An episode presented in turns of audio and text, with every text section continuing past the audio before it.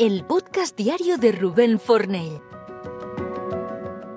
Intimidad y exaltación. Hay una relación directa entre la necesidad de exaltación constante o habitual y la incapacidad para llegar a un nivel profundo de intimidad individual o compartida. Te explico.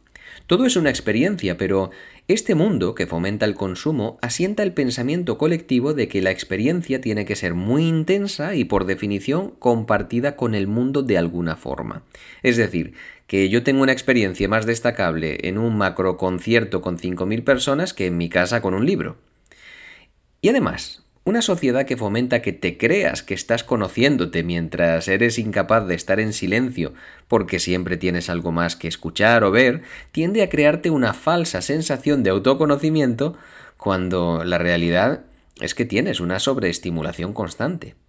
Imagínate que estás en una máquina de esas que les echas un euro y mueves un brazo interno.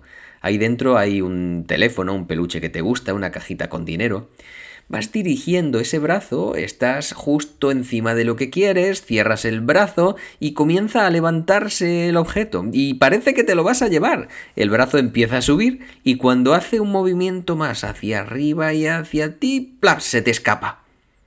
¿De verdad te fastidia?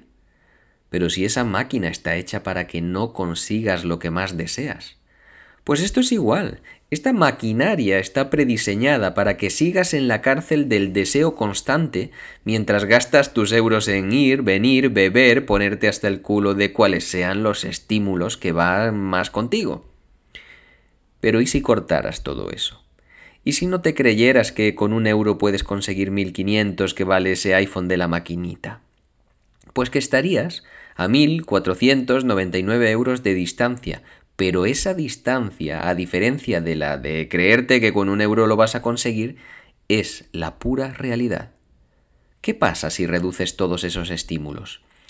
Si dejas de ir ahí o con esos amigos, de beber y de viajar a esos planes que ahora vas, que sabes que pertenecen más a un anhelo y a un recuerdo, bien sea más como borrego como pastor, pues aparecerán los fantasmas. Mis mentorizados saben que de vez en cuando les digo, vuelves a necesitar el silencio. Hay fantasmas que necesitas ordenar. Y esto es una práctica, ¿y sabes qué? Ya mm, es más habitual que me digan que lo van a hacer antes de que yo se lo diga, es decir, son conscientes de cuándo empiezan a entrar en ese círculo. Pero esos fantasmas son tus miedos, tu identidad buscando anclajes, tus sombras y tus necesidades no satisfechas. Son los puntos muertos de tu autoconocimiento, los mecanismos de defensa, los sesgos, tus recuerdos no ordenados, tus anhelos menos creíbles.